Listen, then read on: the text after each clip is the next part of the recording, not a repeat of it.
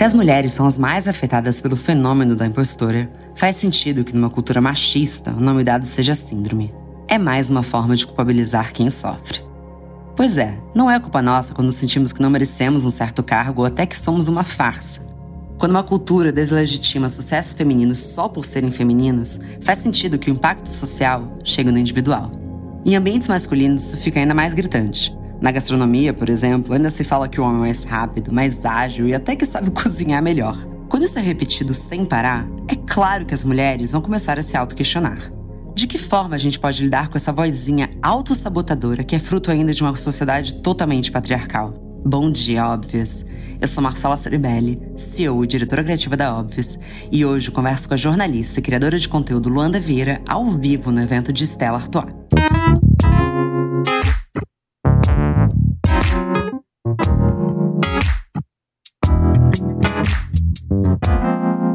Bom dia, óbvias. Ela é um 10 e foi CEO em 1726, então ela é Isabela Artois, que comandou a cervejaria Stella Artois quando nem existia esse cargo. Quem disse que cerveja é coisa de homem? Stella vai do compromisso em ampliar o acesso de mulheres à cozinha profissional até a criação de uma cerveja que vai bem com tudo, de momentos a comidinhas. Porque eu sei que nem todo mundo gosta de cozinhar, mas acho que todo mundo gosta de comer, né? Venham chegando, queremos vocês aqui com a gente nesse friozinho paulistano. Para quem não me conhece, meu nome é Marcela Ceribelli, eu sou CEO e diretora criativa da Óbvias e começo agora uma gravação ao vivo do Bom Dia Óbvias, que é o nosso podcast. Caso vocês não conheçam, convido vocês a conhecerem óbvias.cc no Instagram e eu sou a arroba Marcela. Converso hoje com a jornalista maravilhosa, não sei nem como te descrever, de tanto que eu te amo, Luanda Vieira. Obrigada. e, gente, eu queria começar, desculpa, Marcelo. Nunca peça desculpas. Mas já falando que essa é a minha terceira vez no Bom Dia Óbvios, e eu tenho certeza que o ano que vem eu vou estar de novo, porque foram três anos consecutivos. Já tenho minha cadeira cativa. Não, você não tem a menor dúvida. você quer pedir música? Podemos, podemos. Bom, o nosso papo hoje vai ser sobre o fenômeno da impostora. E caso vocês estejam estranhando o motivo de eu chamar de fenômeno e não síndrome, eu prometo que eu explico logo mais. Mas antes disso, eu queria ouvir um pouco de você, Lu. Essa sensação de inadequação e muitas vezes uma sensação de falta de merecimento e um questionamento sobre locais que você ocupou e olha que você ocupou lugares muito altos. Já te acompanhou em algum momento? Marcela, eu sou a síndrome da impostora, o fenômeno. Eu sou ambulante. Mas eu acho que eu não tenho como falar disso sem fazer o recorte de raça. Eu sei que para todas nós, mulheres, é muito complicado, mas eu cresci com toda essa situação por ser negra e meus pais sempre falando: Lu, você precisa ser a melhor, você precisa estar tá sempre muito bem vestida, você nunca pode errar. Então, crescer com essa coisa na cabeça, você já está muito pressionada a, putz, e agora? Eu tenho que ser a melhor, sabe? E aí, quando você chega no mercado de trabalho, tem o plus que a mulher nunca é valorizada. Então, você ser negra e você ser mulher no mercado de trabalho é uma situação assim surreal que na verdade, eu, eu nem tenho tanta vivência nesse sentido, porque eu sempre trabalhei em redações femininas, então a maioria era sempre mulher. O que também é muito ruim, porque a gente cresceu numa sociedade em que a gente compete o tempo inteiro. Como se só houvesse espaço para uma. Exatamente. Então, esse meu ambiente feminino também era muito problemático. E eu sou capricorniana e eu gosto de falar em todos os episódios, tá? Todos têm isso. Então eu sou muito séria com o meu trabalho ali, eu tô querendo fazer o meu. E quando eu entrei no mercado de trabalho, eu comecei a ficar muito impressionada com a competição, porque eu competia comigo, sabe? Eu não estava competindo com o resto da redação. E aí eu fazia amizades Só que aí, cada vez que eu era promovida, essas amizades iam se desfazendo. E eu falava, Olha. gente, o que, que é isso? E não se falava sobre isso, né? Ninguém falava, ninguém sabia.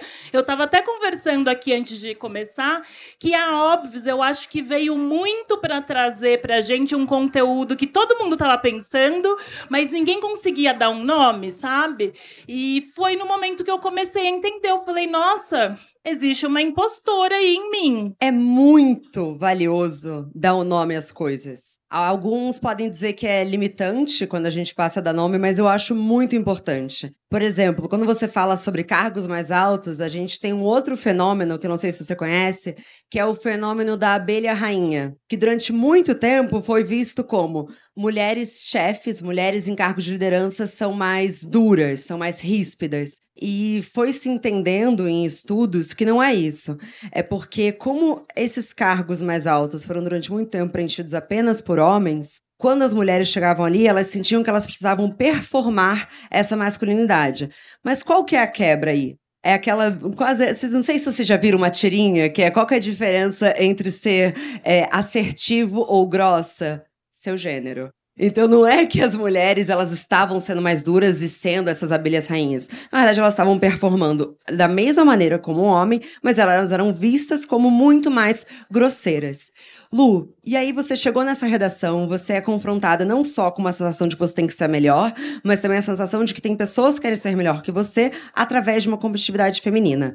Teve algum momento que você sentiu, nossa, isso tá me desgastando mais do que o normal? Isso aqui deveria ser só trabalho, mas o meu emocional tá prejudicado? O tempo inteiro, principalmente porque, como eu sou capricorniana, eu já tenho essa pressão na minha cabeça de trabalhar muito, que eu não me orgulho, mas porque, né, me levou num burnout, enfim, a não gente estamos glamorizando sobre com isso. Com perdão do trocadilho. É.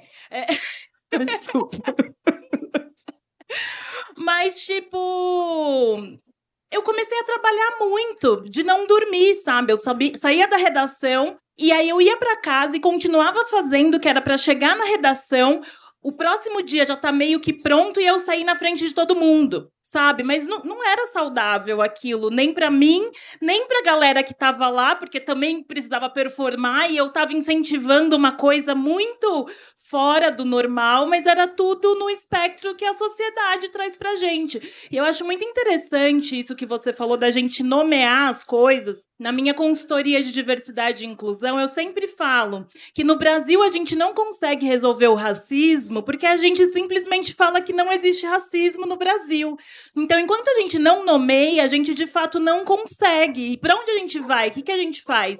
Então, o tempo inteiro foi uma pressão, uma pressão que durou, sei lá, uns três anos. E no meio disso, eu comecei a ter sintomas físicos. Começou a falar. Exato, o corpo começou a falar total, mas eu não tinha noção. Eu lembro que eu fui cobrir uma Fashion Week em Londres e eu nunca tinha ido para Londres. Aí tava um puta frio tal, e eu passava muito mal quando eu saía na rua, ficava tonta, paralisava. Eu lembro que eu fui ao museu e eu não conseguia sair do lugar, tal. Aí eu liguei para Stephanie, primeira vez que eu tô falando da Stephanie. Oi, Stephanie. que as pessoas falam, gente, nossa, Luanda fala muito da Stephanie no podcast. E eu não entendia. Depois de três anos, quando eu comecei a fazer terapia, eu entendi que eu já estava tendo um burnout ali e uma crise de ansiedade, mas que eu simplesmente não sabia. Então, eu acho que o autoconhecimento também nisso tudo é muito importante, porque de três anos, de, três anos depois, de fato, eu burnoutei.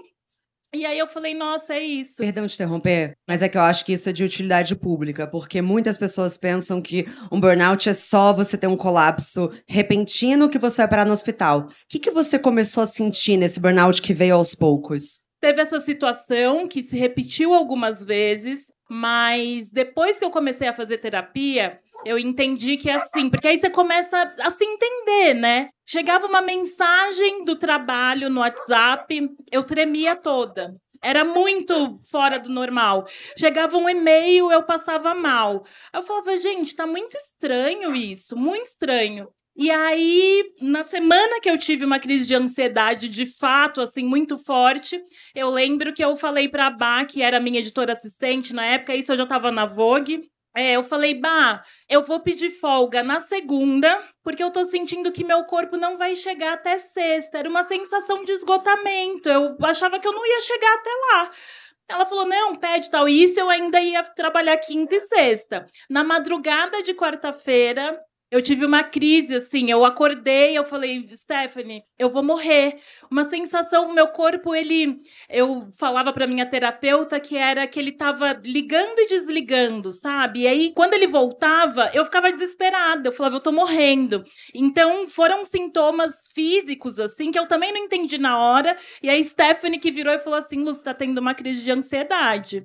E quando ela falou isso, não passou, obviamente, mas pelo menos eu que já tinha lido muito sobre isso, fui acalmando, porque tinha um nome, sabe? Tinha Sim. um nome. Você sabe que eu também tive um burnout.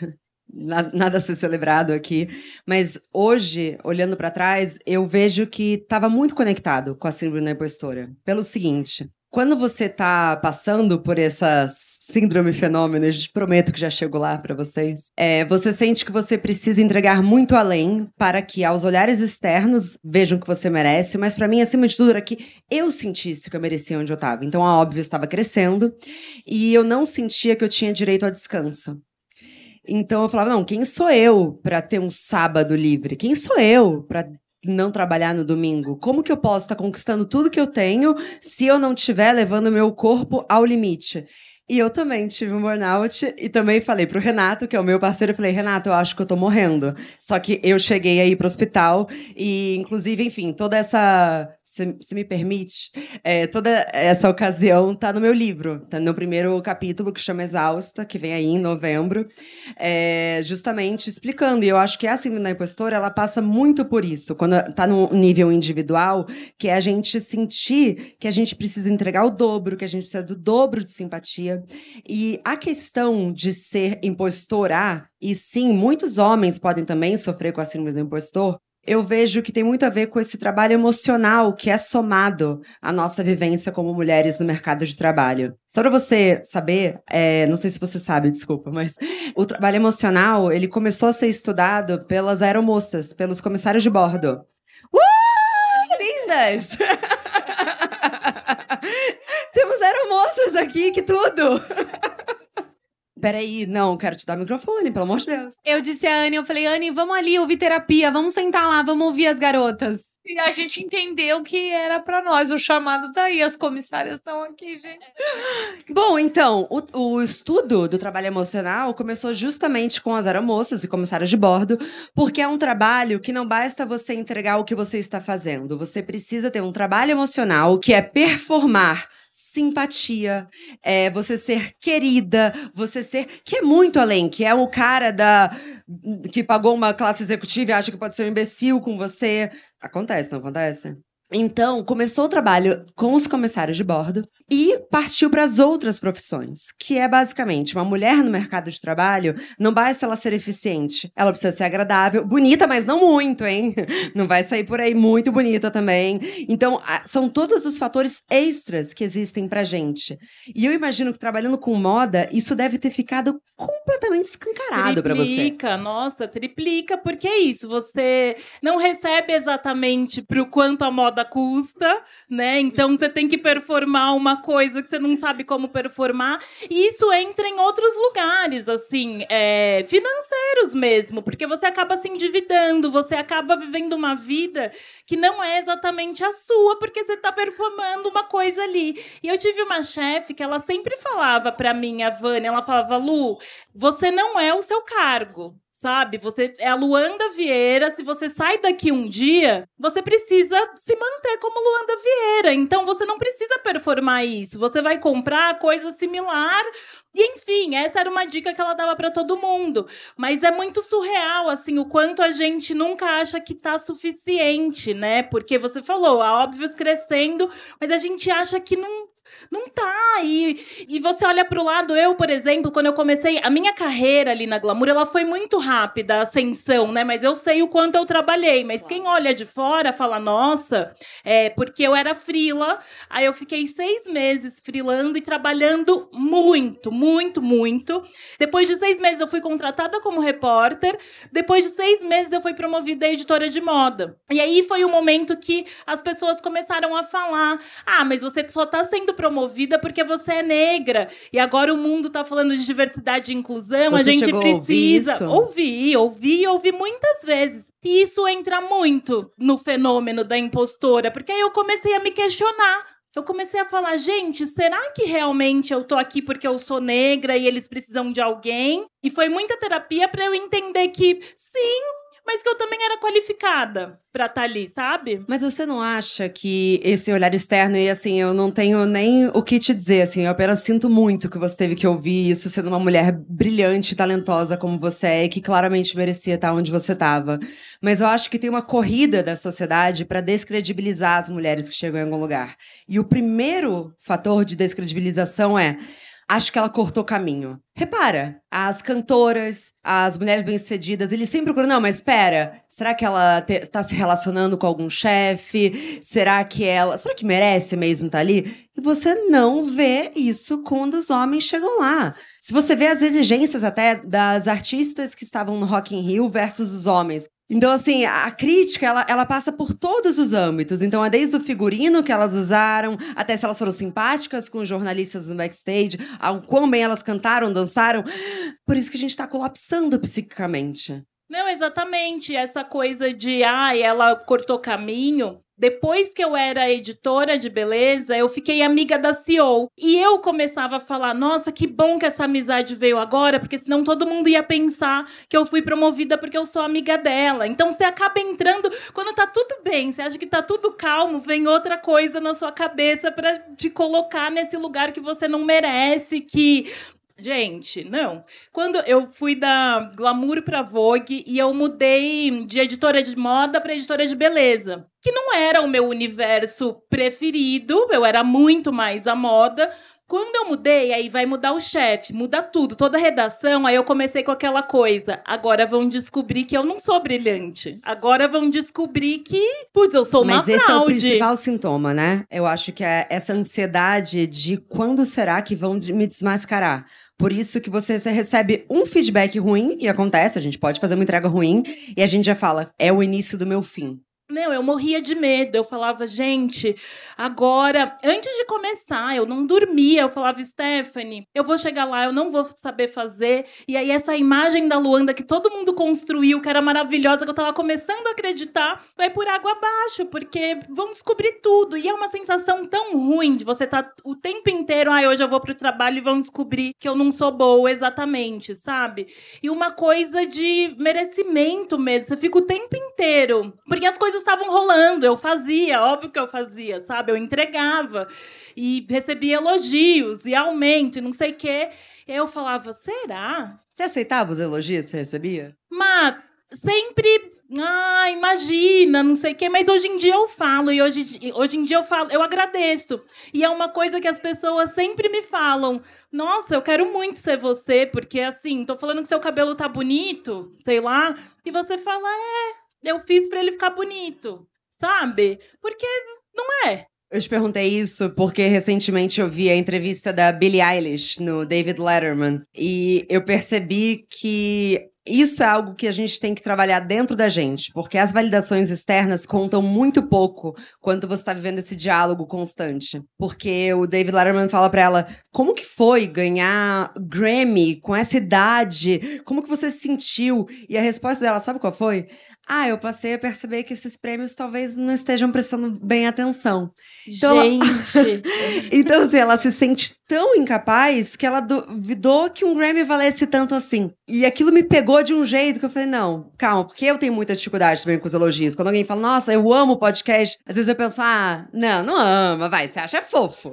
Não, ele só tá em primeiro lugar nos rankings, mas Mas é, porque é, muito, é, mas é muito difícil. E aí eu vou trabalhando dentro, assim. Porque até quando eu falo isso, eu fico pensando, nossa, será que as pessoas acham que eu quero confete, sabe? Mas entrando no que eu prometi de diferenciar síndrome de fenômeno. A síndrome da impostora, inclusive, tem uma escala do impostor que vocês encontram na internet para fazer um teste, se vocês sofrem ou não. Mas acho que, se eu não me engano, foi mais ou menos criado nos anos 70. Mas no ano passado, a gente teve um artigo do Harvard Business Review que chamado Pare de chamar as mulheres de impostoras. E não, não é pra gente, de novo, tomar a culpa, mas pelo contrário.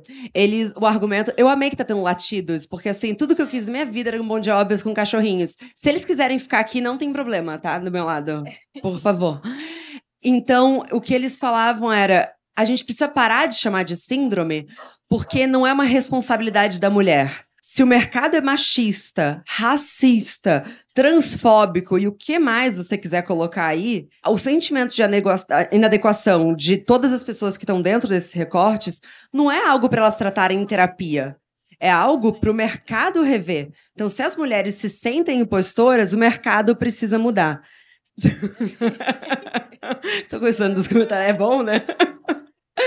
Lu, o quanto você acha que a gente está distante de uma realidade de um mercado que acolhe as mulheres nesse sentido?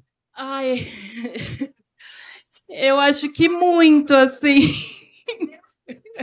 É, e é a mesma coisa do racismo. Eu acho que é uma coisa que a gente está construindo agora, que a gente não vai ver, mas precisa começar de algum lugar, sabe? Então, eu acho que a gente está começando, mas que falta muito. Eu queria fazer até um paralelo em relação à ansiedade que a gente falou, porque saiu uma pesquisa na Folha que o Brasil hoje está no primeiro lugar do país mais ansioso e depressivo. Sendo que, aí um parênteses que eu acho Sim. importante, é, eles também falavam que as mulheres foram as mais afetadas durante Isso. a pandemia. Exatamente. Então, você vai fazendo a ligação toda, como o trabalho tem esgotado a gente em várias esferas, piorou na pandemia, de fato. Mas eu quero ser otimista. Eu acho que num futuro a gente está caminhando para isso, mas agora eu não vejo muita. A gente ainda tá nesse lugar, sabe? Eu também quero ser otimista, mas talvez eu não consiga. Mas o meu otimismo mora, talvez, nessa nomeação. Porque acho que quanto mais a gente perceber que o que a gente está sentindo é uma articulação do que está externo a nós, fica menos a gente, mas por que que eu me sinto assim?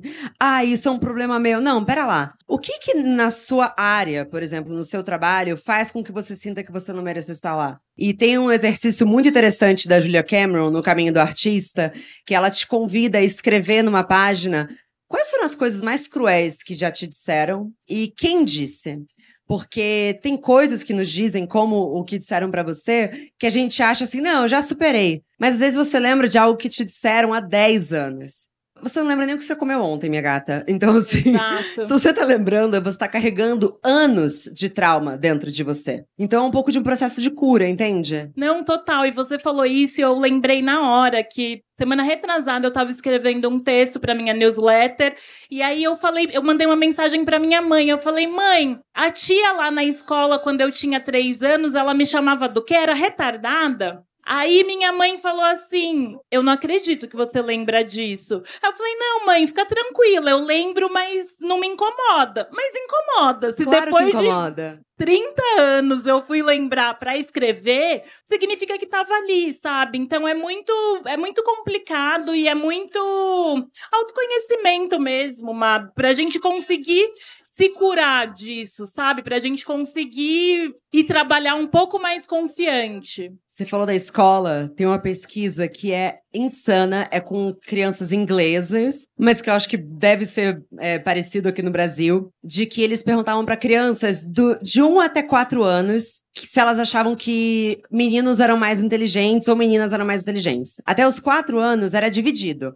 Então, às vezes era menina, às vezes era meninas. A partir dos 5 anos, todas as meninas diziam que os meninos eram mais inteligentes. Me fala, com 5 anos, qual que é o seu microcosmo? É a sua escola? É a sua família? O que, que são as mensagens que a gente está recebendo que faz a gente achar que a gente é menos inteligente? E com cinco anos, é assim, é uma carga que a gente vai carregando de que a gente não merece, de que deveria ser outra pessoa.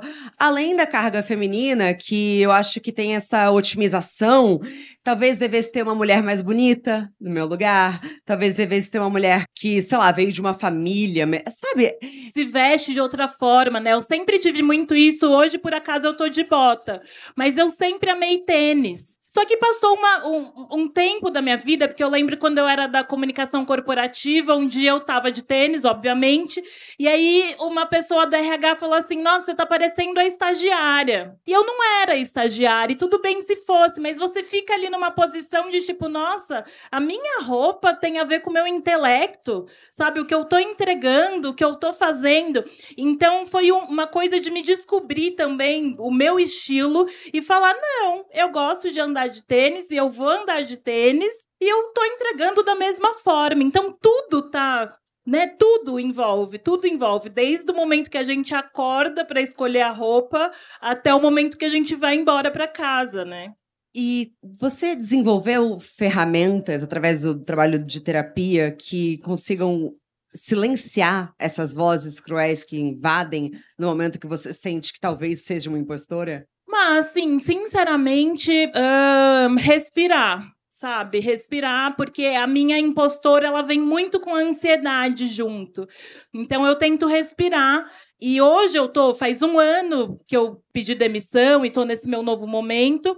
E o tempo inteiro, porque eu acho muito interessante a gente falar também de redes sociais, né? Porque agora trabalhando com rede social, você olha ali, não só porque eu trabalho com isso, mas todo mundo olha e fala: nossa, o fulano que trabalha com a mesma coisa que eu tá fazendo isso, isso, isso, por que, que eu não tô? E você fica numa comparação eterna. Então, a minha única defesa que funciona por enquanto é respirar, tipo, calma, sai das redes sociais, vai ler um livro, faz alguma outra coisa, se você tem essa disponibilidade, sabe? Eu crio debates insanos internos mesmo.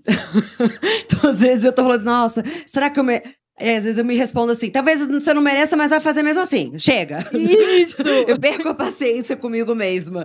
E o exercício de escrita é muito importante para mim as ouvintes sabem, mas eu, desde que eu fiz o, o, Caminho do Artista da Julia Cameron, passei a fazer esse exercício é, diário, que é acordar e despejar tudo que eu tô pensando. E eu faço questão de não me poupar. Então, muitas vezes, eu crio, de um lado, uma lista das coisas que eu tô pensando, que estão me deixando insegura, e do outro lado, eu me defendo. Então, eu me torno minha própria advogada. Parece que eu tenho problemas mentais falando isso.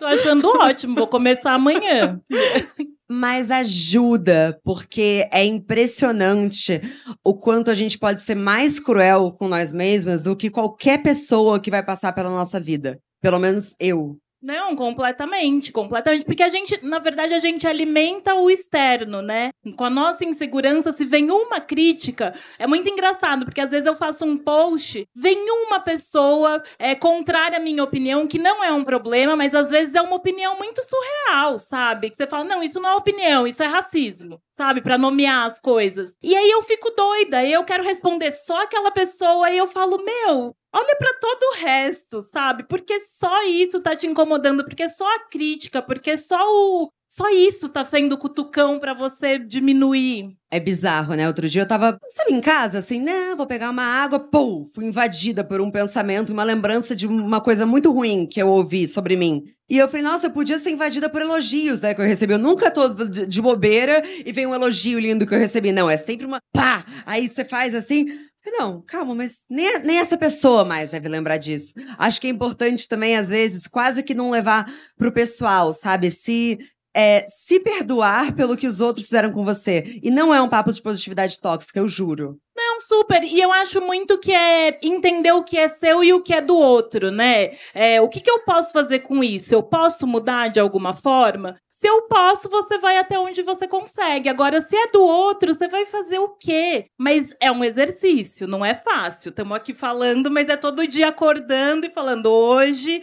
Eu tenho um exercício que eu faço, admiro várias mulheres, E eu acordo todo dia e eu falo, por exemplo, ai, como eu vou ser mais Samantha Almeida hoje? Ai, sabe? maravilhosa. E isso me ajuda muito, pegar pessoas que eu vejo que tem uma postura que eu gostaria de ter é, no trabalho, na vida, enfim. E como eu vou ser mais Samantha Almeida hoje, sem perder a minha essência, obviamente, sabe? Muito bom. Vamos fazer um brinde a ser mais Rihanna todos os dias? Super! um sonho! Um brinde real, amiga. Todas nós. Gente, vai ter que ter cerveja sempre. Vai ter que ter Marcela. cerveja sempre. Inclusive, já vou até dar um spoiler, porque agora eu sou a nova podcaster da. Óbvio. Eu ia falar isso agora. Você pode dividir? Então, gente, vem aí o Corre Delas, que é justamente para a gente falar sobre trabalho é, sem romantização, trabalho na real. Eu quero conversar com pessoas que falem, Lu, realmente é foda, mas vamos, sabe? Dividir experiências, porque eu sempre. Acho que é muito importante também falar que a gente falou muito sobre, ah, então eu acordo, vou e tal. Eu nunca paralisei com a minha impostora. Mas tem gente que paralisa. Então, o corre delas vem aí pra gente falar na real, sem romantização, pra trocar ideia. Conto com a audiência de vocês. Lu, sempre um prazer trocar com você. Eu tô muito feliz com o podcast novo, vai ser incrível. E falamos sempre, mas no Bom de Óbvias, até ano que vem. Até ano que vem. Mais uma delas. certeza. Muito obrigada a todos vocês. E é isso, até a próxima. Obrigada, Estela. Obrigada.